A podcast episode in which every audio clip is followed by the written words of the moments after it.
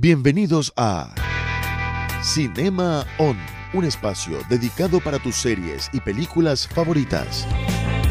Patrocinado por la Facultad de Artes y Humanidades y la carrera de cine. En tu dial 1190 AM. Hola, ¿qué tal? Bienvenidos a Cinema On. Mi nombre es Alex Domani y nuevamente nos encontramos en un programa más con otra película muy interesante. Esta vez es La Liga y la Justicia de Zack Snyder, pues una película muy especial de 4 horas de duración que salió en HBO Max.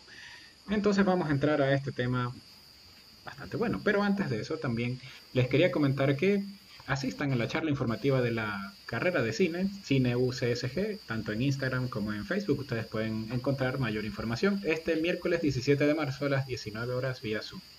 Están invitados para que asistan a este evento interesante. ¿Ya? Bueno, entonces ahora pues vamos a presentar a todos los invitados que están hoy. Pedro Mármol, Amado Morán, Gerson Nivela, eh, Pancho Cabanilla y David Hoyos, que parece que está con la cámara apagada, pero bueno, vamos a seguir igual con el programa. ¿Cómo están todos? Bien, muy bien. Hola. Todo bien, todo bien. Entonces vamos a hacer, eh, como les dije, pues la idea es para que estén invitados también para el siguiente programa el próximo miércoles, entonces para que asistan igual. Vamos a hacer dos programas en este caso. En este programa vamos a hablar sobre la película de Zack Snyder en sí. Y el próximo programa, el del miércoles, vamos a hacer la comparativa con la versión que salió en el 2017, ¿ok?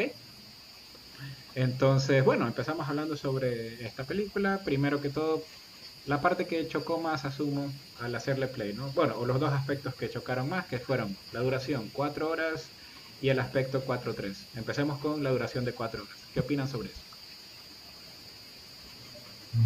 Bueno, pues la verdad, eh, no estamos acostumbrados realmente a ver películas tan largas, esa es la verdad. Pero el asunto también es que, eh, dado que es una, una, una cuestión que se ha, sa- ha salido en streaming, eh, se puede hacer lo que no se puede hacer en el cine, pausarla y hacer cualquier otra cosa. De hecho, puedes verla, no- no- nadie te exige que la veas en las cuatro horas. El intermedio. En el cine tienes que sentarte y terminar de ver lo que estás viendo. Claro. Y algo que ayuda a eso es que la película está dividida por capítulos. Son Ah, y el epílogo. Capítulos. Capítulos Entonces, yo cuando, se, cuando se las he recomendado a mis amigos, me dicen, ¿qué? ¿Cuatro horas estás loco? Les digo, no, puedes ponerle pausa y te divides y lo ves como una miniserie. Claro. Que Originalmente creo que miniserie, tenían pensado soltarla como miniserie. La- O que sea- por un tiempo se pensó hacerla como Sí, sí. miniserie, pero luego cambiaron. Entonces quedó esta, esta estructura de capítulos, ¿no? Sí. Que- ahora, Yo también- creo que también lo- el, el director's cut de, de muchas películas siempre termina siendo súper largo. obvia- Obviamente, este, en, en épocas anteriores, en, en director's cut, obviamente no existía lo que hay ahora, ¿no? Lo, lo del streaming y esas cosas. claro. O quizá no era tan popular y existía, pero no era tan popular, por lo menos en nuestro contexto. Quizá en Estados Unidos era diferente. Pero yo creo que el tema de que hay que es muy largo, o sea, eso no es un tema chute, esta película larguísima. ¿Es la primera vez que sucede algo así? No, no es cierto.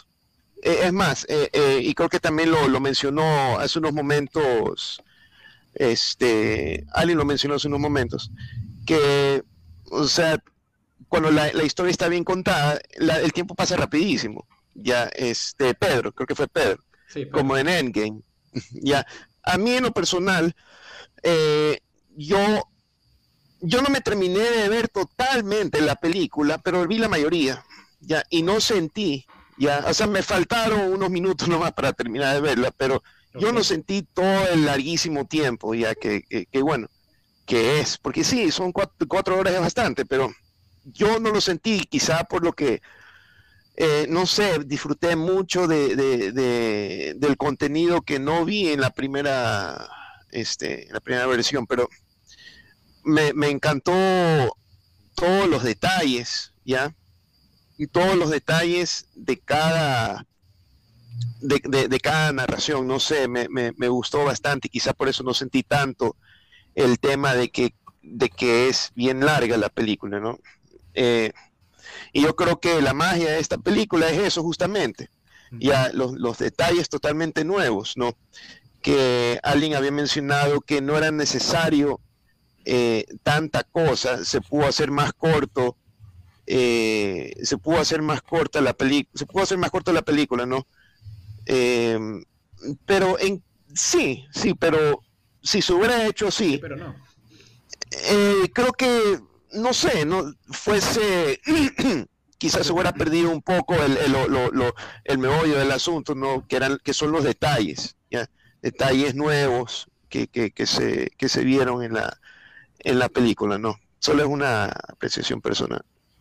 Claro, yo creo que igual el hecho de que dure tanto no tiene que ver con la, o sea, sí, tiene que ver bastante con la narrativa, pero, pero como mencionaron, sí, la película, si Snyder lo hubiese votado así en el 2017, probablemente hubiese sido una película más corta porque había mucho material innecesario. Claro. Pero la situación de cómo hacer la película, el hecho de que él ya dijo abiertamente que no va, que él no está interesado en seguir la historia, ya él decidió votar todo el material que tenía y nosotros creo que estábamos conscientes también de eso de que estábamos viendo algo más que una película, sino todo este proceso y que a pesar de que en algunas, a mí personalmente la primera hora se me hizo bien larga. Creo que también porque el setup ya lo conocía, eh, todos lo conocíamos porque era el mismo de la película anterior, y en esa parte específicamente no hubo nada de acción, había muchísimos planos, este, tomas de paso, largas. Entonces a mí esa primera hora sí se me hizo un poco difícil, es más, la, la, he visto ya tres veces. Y esas veces me he visto adelantando bastantes partes. Okay. Pero en general creo que es por eso, es porque Snyder sabía que ya nunca más iba a tener nada que ver con DC. Bueno, eso dice. Dice. Y aprovechó y votó todo lo que tenía y creo que nosotros también estábamos conscientes de que eso es lo que estaba pasando. Eso, aunque es un negativo, lo entiendo bastante. Y, como ya lo mencionaron, el hecho de que sea en streaming no es que lo hace un obstáculo, porque efectivamente se puede adelantar, se puede poner pausa, se puede ir al baño, entonces no... Eso, eso opino acerca de la duración. Claro, es que en sí también el, el hecho de... O sea, yo, generalmente yo en lo personal... También duran, llegan es hasta, los tres, hasta las tres horas, que casi que es el borde de lo que aguanta la persona en el cine, pero ahora como es streaming básicamente en la casa, o sea, hay Esto puede influenciar más adelante a, que, la gente haga eh, algo, más cosas así. Gerson, sí. O sea, que la gente siga haciendo más cosas con, con formatos diferentes, tanto en lo visual como en como la extensión del... Yo, yo, yo, creo que para el fan no, no, se le hace algo tan largo la película. Eso es verdad. Porque, ah, porque o sea, yo la he esperado por cuatro años película. claro. Y eh, toda, toda, la película y la volví a ver otra vez casi me jalón. Pero público en general, fanático, cuando no conoce a los personajes, sí se le haría de ver estudio de en cine nunca lanzar una versión de cuatro horas y más que esto, porque la familia no, no iba a directamente cuando ven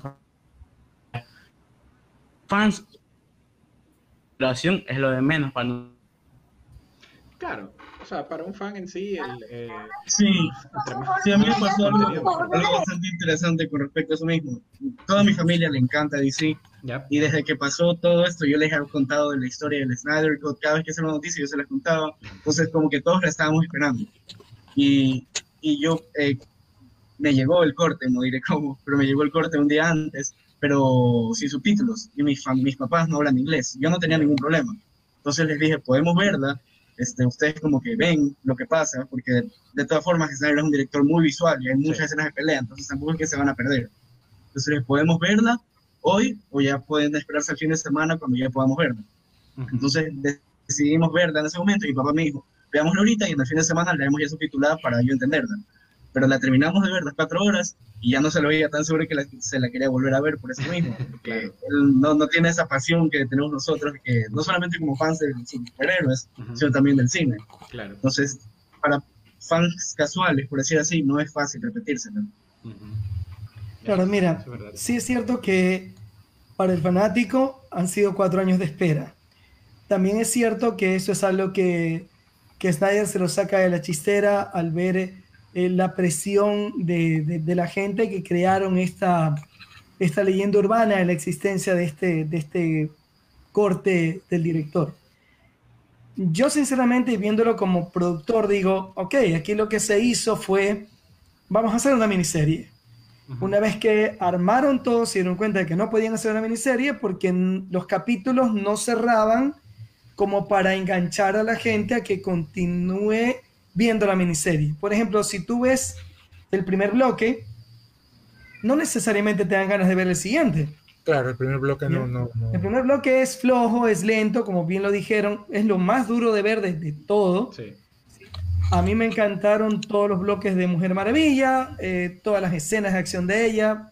Creo que el director le tiene un, cariño especial al personaje porque, perdón, se nota la diferencia. Ahora, al no poder estructurarla como una película, el director muy inteligentemente, ¿qué hizo? Ok, voy a extenderme más, que no es necesario, pero voy a meter esas cámaras lentas adicionales, esas tomas de paso adicionales, para llegar a las cuatro horas, pero la divido en bloques, la divido en capítulos, y como la estás viendo en tu casa, pones pausa al final de un capítulo, te vas a tomar un café, regresas y continúas viéndola. Algo que sí, obviamente en el cine no puede ocurrir, pero en el cine no puede romper ese, esa continuidad del ritmo que ha impuesto el director. Por eso es que siempre vemos películas que rozan en las tres horas, tres horas y algo, y no más. Eh, pero sinceramente me parece muy inteligente por parte del director. Ahora, de allí a que Snyder se separe absoluta y definitivamente del universo de DC, yo creo que sinceramente eso es un caballo de Troya de Snyder. Snyder planteó la situación, miren, así va a funcionar. Si me hubieran hecho caso, esto ah, reventaba con la escena, eh, con la escena del Joker. Ah, Mira, yo no soy fanático de, de Snyder ni tampoco de DC, pero aunque me caiga el mundo encima, Jared Leto en esa escena del Joker hizo más que Phoenix en toda la otra película del Joker. A mucha gente le puede gustar, a mí no me gusta para ¿eh? nada. Fuertes declaraciones. El personaje Joker de esa película no es el Joker, llámenla como quieran, pero el Joker no es, no es el Nemesis de Batman. Estoy de acuerdo con Pedro, estoy de acuerdo, estoy de acuerdo con Pedro. Es, verdad. Este no es el Joker. Este es el Joker.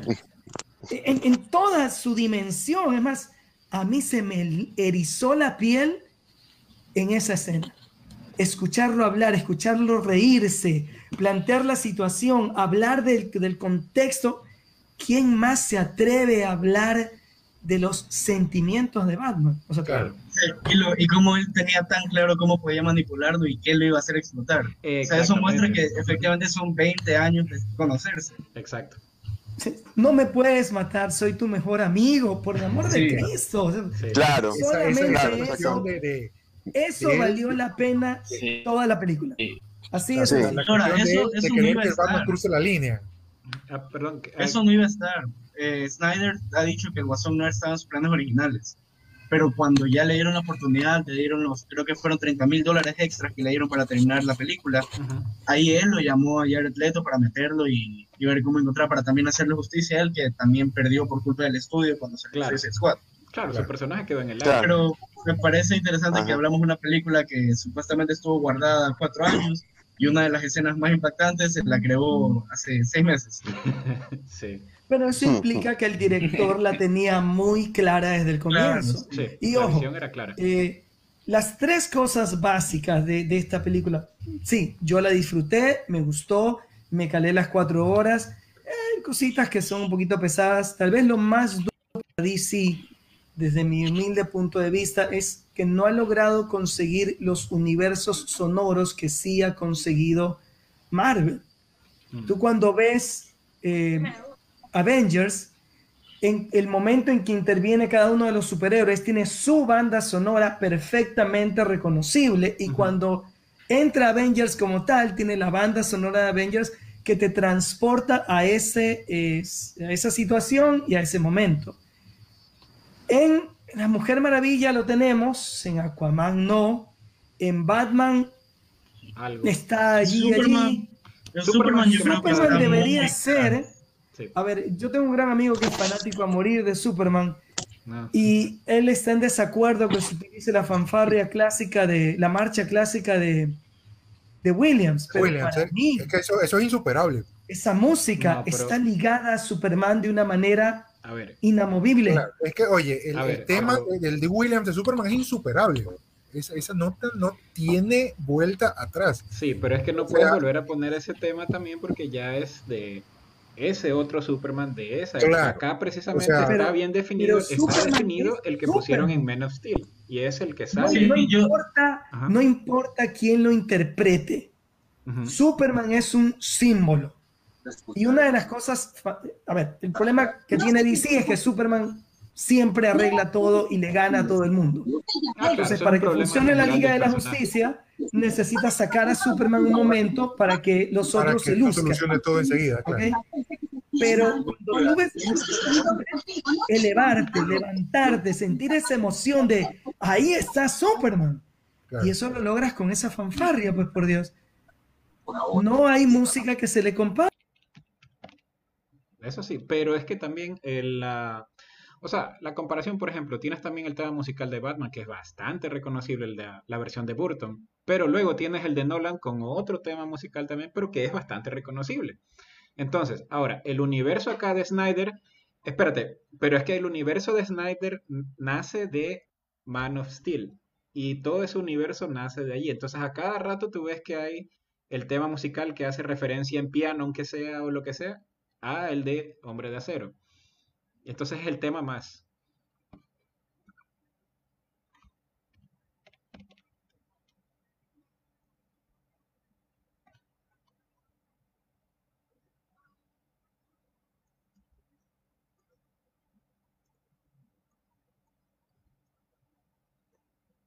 Ya.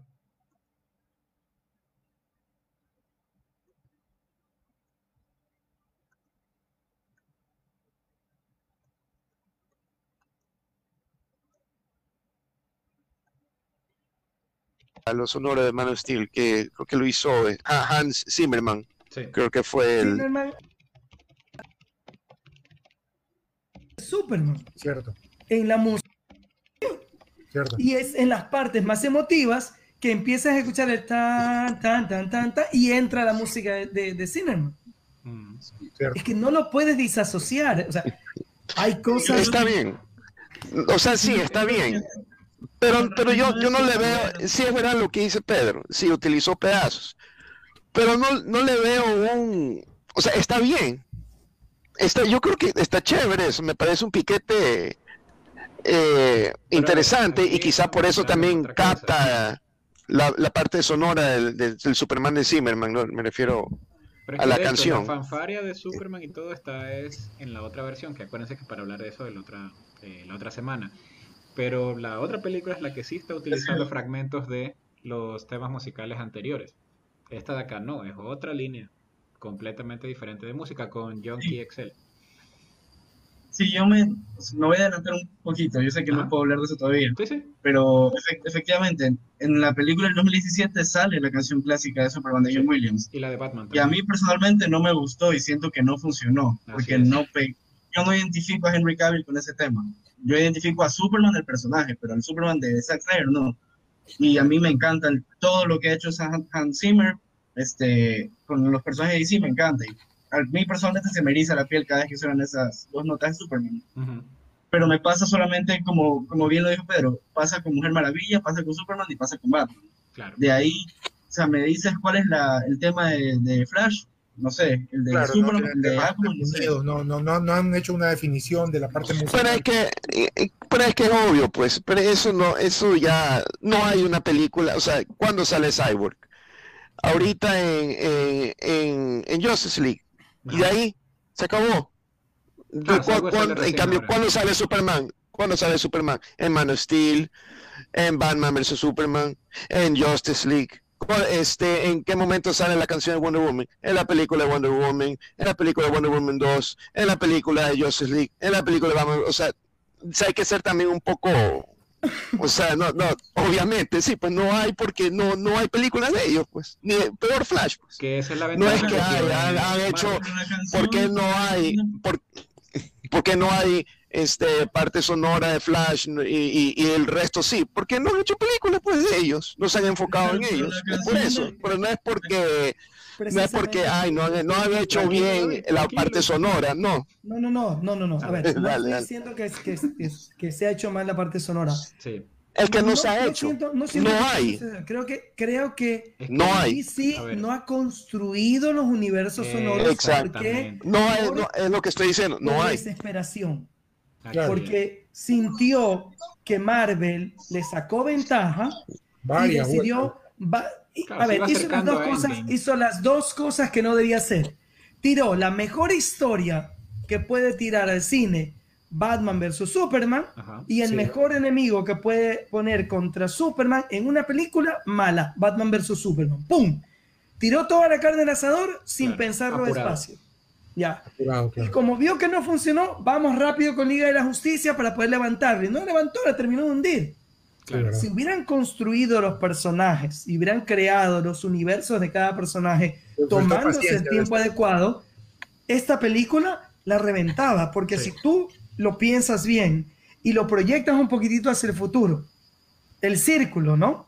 Eh, los primeros héroes en la primera era enfrentaron y vencieron a Darkseid. Entonces, los nuevos héroes, los nuevos dioses en la nueva era deberán hacer lo mismo.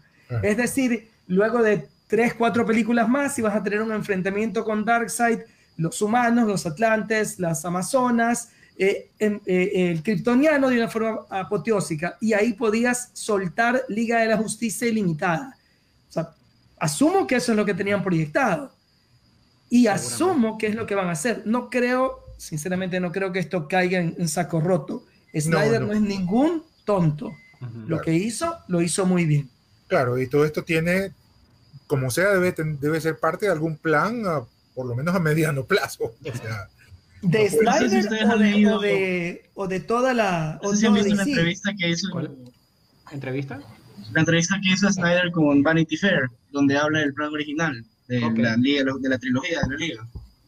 ¿Y qué menciona ahí? Eh, ahí, bueno, ahí, ahora que estamos hablando del futuro, que estoy de acuerdo con Pedro, yo creo que esto es nada más una estrategia para que la gente haga más bulla y quieran y vayan a comprar los, los boletos para ir a ver de la Justicia 2 pero en el plan original, incluso desde antes, desde que, que se grabe el Snyder en 2016, él cuenta que para la Liga de la Justicia lo primero era que eh, Superman y Lois Lane iban a tener un romance. Mm, este, que Batman se iba a enamorar perdidamente de Lois y que él iba a estar en esta batalla del mismo, que él sabía que si lograba juntar a la Liga, él iba a poder tener una vida después de la Baticueva con Lois Lane. Pero que él se da cuenta de que Lois eh, sigue enamorada de Superman y que Lois es la que lo inspira que resucite a Superman porque sabe que el mundo lo necesita. Entonces Warner, y estoy de acuerdo con Warner aquí, dijo que no, que eso no estaba bien. Entonces lo cortaron. Y aparte de eso, ya bueno, la liga eh, hubiese salido exactamente como salió ahora, el Snyder exactamente lo mismo, más el romance entre los dos, terminaba igual. Y en la segunda parte, ahí Lex Luthor iba a estar reclutando a su equipo en el que iba a estar la doctora de Wonder Woman, no me acuerdo cómo se llamaba, pero la que ah. tenía la cara plástica. Sí. Bueno, ella iba a estar el acertijo, iba a estar Ay, no, creo que más. Bueno, por esos tres van a ser los principales. Entonces, gran parte de la película iba a ser este Batman y Lois Lane tratando de encontrar a, a Luthor para tratar de evitar que, que, que, él logre armar a su equipo, porque ellos también estaban buscando la ecuación antivida. Okay. Entonces, una vez que Luthor logra conseguir la ecuación antivida, ah, para todo esto Lois Lane está embarazada, que es algo que como que se muestra en, el estadio, porque hay una prueba de embarazo. Sí, hay una toma para todo esto ella iba a estar embarazada. Y bueno, la película se desarrolla en eso, mientras que Darkseid se preparaba para venir. Luthor lo consigue, efectivamente, llega Darkseid, este, Batman y Superman tenían tensión porque, por, la, por el triángulo amoroso, que no me gusta, pero por el triángulo amoroso que hubo, y iba a pasar esto en el que, donde Darkseid llegaba, porque Luthor conseguía la presión antivida, y Superman le decía, protege a Lois, que ella es mi mundo, yo voy a pelear contra Darkseid, porque nadie más puede pelear contra él. Pasa esto, Darkseid llega a la, a esta, ah, perdón, se encuentra con Luthor y Luthor le dice, si quieres conseguir a, Batman, si quieres conseguir a Superman, la forma de quebrarlo es Lois Lane. Ahí nace todo esto de que Lois Lane es la llave, desde Batman vs. Superman. Entonces él llega, eh, no sé si vieron en la escena donde Cyborg se eh, toca las cajas por primera vez que se ve a Superman con, un cuerpo chamuscado, su brazo, y que Darkseid le pone la mano en el hombro. Bueno, esa era Lois Lane embarazada, que Darkseid le iba a matar con los rayos y Batman no iba a alcanzar a salvarla. Bueno, después de esto ya el resto sería la secuencia de, Nightmare, donde ya Darkseid tiene a Superman de su lado, todo está destruido, todo el mundo culpa a Batman, como medio se, se, incluyó al final, en la escena final de Justice todos culpan a Batman porque él no, no pudo evitar que, que, que se salve Lois. Y ahí con Flash y con la liga que tienen ahí, están tratando de regresar en el tiempo y lo han hecho varias veces, tratando de conseguir que den un mensaje a Batman para lograr cambiar todo. Entonces, un... Injustice. Claro, sí, claro, Injustice, es la mejor historia que tiene DC. Sí. Luego, de, esa sería la Liga 2. Y para la tercera es cuando ya regresa, o sea, termina con el Nightmare cumpliéndose. Y para la tercera, toda la película se desarrolla ahí. Y la teoría de viaje en el tiempo, medio rara, que se había sacado Snyder, era que Flash podía regresar, pero tenía que regresar exactamente al mismo lugar en el que estaba en ese año, en el que la Tierra había dado vuelta. Es una cosa así medio rara. El punto es que solo tenía una oportunidad. Entonces, todos habían estado de acuerdo que Flash tenía que decirle a Batman, este, detenga a Alex Luthor. Pasa esto, este, se regresa y cuando Flash ya va a regresar, Batman le dice, no me digas eso. Y le dice algo en el oído. Entonces Flash se queda, ¿qué? ¿En serio? Dice, sí, no digas nada, pero dime lo que te acabo de decir. Se desarrolla la película, este, Superman mata a todos, menos a Flash, y luego ya lo mata a Batman, eh, lo que es el Batman de Superman. Cuando Flash regresa, va a la Baticueva, eh, segundos antes de que llegue Darkseid, en lo que sería la Liga de la Justicia 2, y le dice, eh, el hijo que Lois tiene en su vientre es tuyo, no es de Superman. Entonces ya con eso le cambia toda la mirada a Batman, Batman se sacrifica, este, no se muere porque es Batman, pero queda herido con los rayos Omega de, Darkseid y tiene una ventaja, Lois no muere, Superman está empoderado y enojado, y ahí se juntan supuestamente, ahí se repite la historia de los dioses, de los dioses antiguos. Se juntan los panteanos, se juntan las amazonas, se juntan los hombres y se ven muchos héroes más que ya se iban desarrollando, incluido el marciano, incluido la linterna verde. Claro, que entrar verde en algún momento. Sí, y ahí hubiese habido la batalla tipo Endgame de toda la Tierra contra Darkseid. Ese era el plan original de Snyder. Ahora, bueno, no veo por qué no pueden hacerlo. Pueden hacerlo después, sí. Quizás una versión de eso, porque de todas maneras no deja de ser ya un leak y está todo en el, está todo al aire.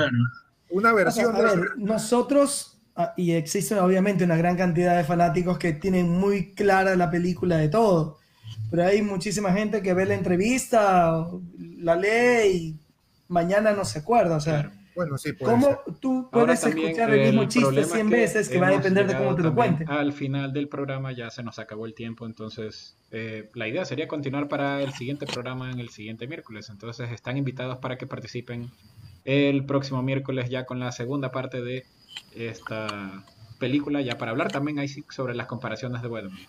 ¿Qué opinan? Sí van a estar, ¿verdad?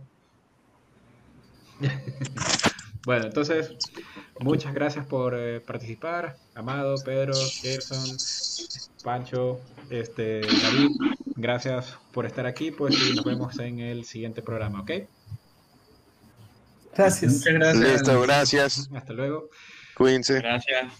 Bueno, entonces para ustedes que nos están viendo, acuérdense de participar también en el examen de ingreso de la carrera de cine, que es el primero de abril. ¿no? Entonces, revisen las redes sociales para eso. Entonces, ahora yo me despido y continuamos el próximo miércoles con la segunda parte del Snyder Cut, ¿no?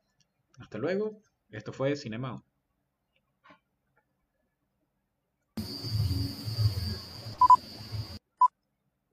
Esto fue Cinema On, un espacio dedicado para tus series y películas favoritas patrocinado por la Facultad de Artes y Humanidades y la carrera de cine.